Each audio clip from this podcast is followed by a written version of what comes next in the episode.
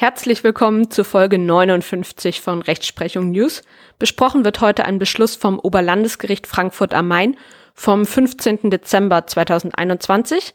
Er hat das Aktenzeichen 21w 170 aus 21. Der Beschluss ist zum Erbrecht. Der hat sogar etwas Aufmerksamkeit auch außerhalb der juristischen Kreise in der normalen Presse gefunden. Es handelt sich um einen Beschluss, der nicht nur in rechtlicher, sondern auch in tatsächlicher Hinsicht spannend ist. Und damit eignet er sich prima für Klausuren im Examen oder auch ansonsten im Studium und Referendariat. Kernaussage des Beschlusses ist die folgende. Ein von einem Verwandten zweiten Grades adoptiertes Kind kann im Fall des Versterbens einer Tante mehrere gesetzliche Erbteile erhalten. Es besteht also ein Anspruch auf mehrere Erbteile bei mehrfacher Verwandtschaft. Was war der Sachverhalt, der der Entscheidung zugrunde lag? Die Erblasserin verstarb kinderlos. Die Erblasserin hatte zwei Schwestern und der Antragsteller ist das leibliche Kind einer dieser Schwestern. Er wurde später von der anderen Schwester, der Erblasserin, adoptiert. Sowohl seine leibliche Mutter als auch die Adoptivmutter waren zum Zeitpunkt des Versterbens der Erblasserin bereits verstorben. Also die beiden Schwestern der Erblasserin waren schon tot, bevor die nun maßgebliche Erblasserin verstarb. Vorverstorben war auch der Ehemann der Erblasserin sowie ihre Eltern.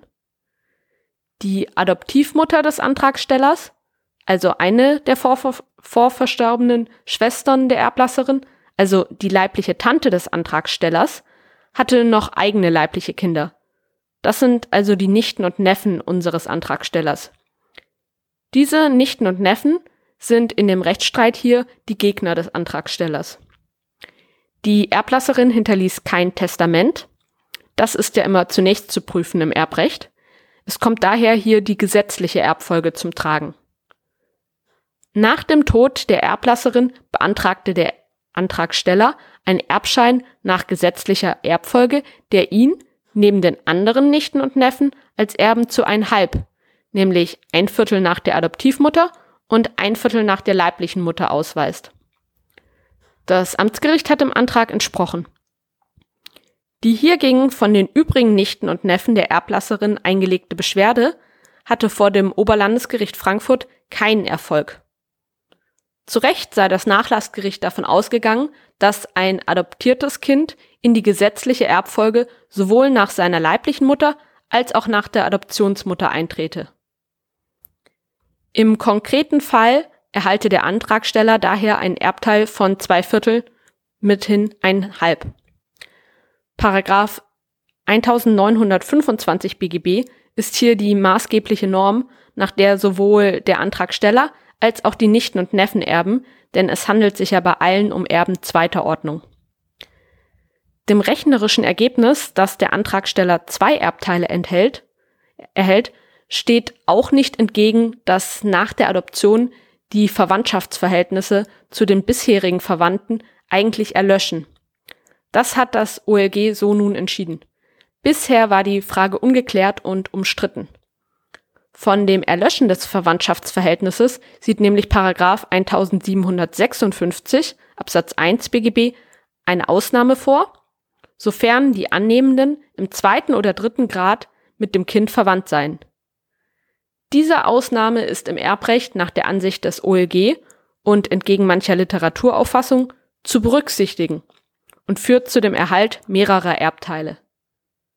Nämlich einmal aufgrund des Erbteils über die Adoptionsmutter und einmal über die leibliche Mutter ver vermittelten Verwandtschaftsverhältnisses zur verstorbenen Erblasserin.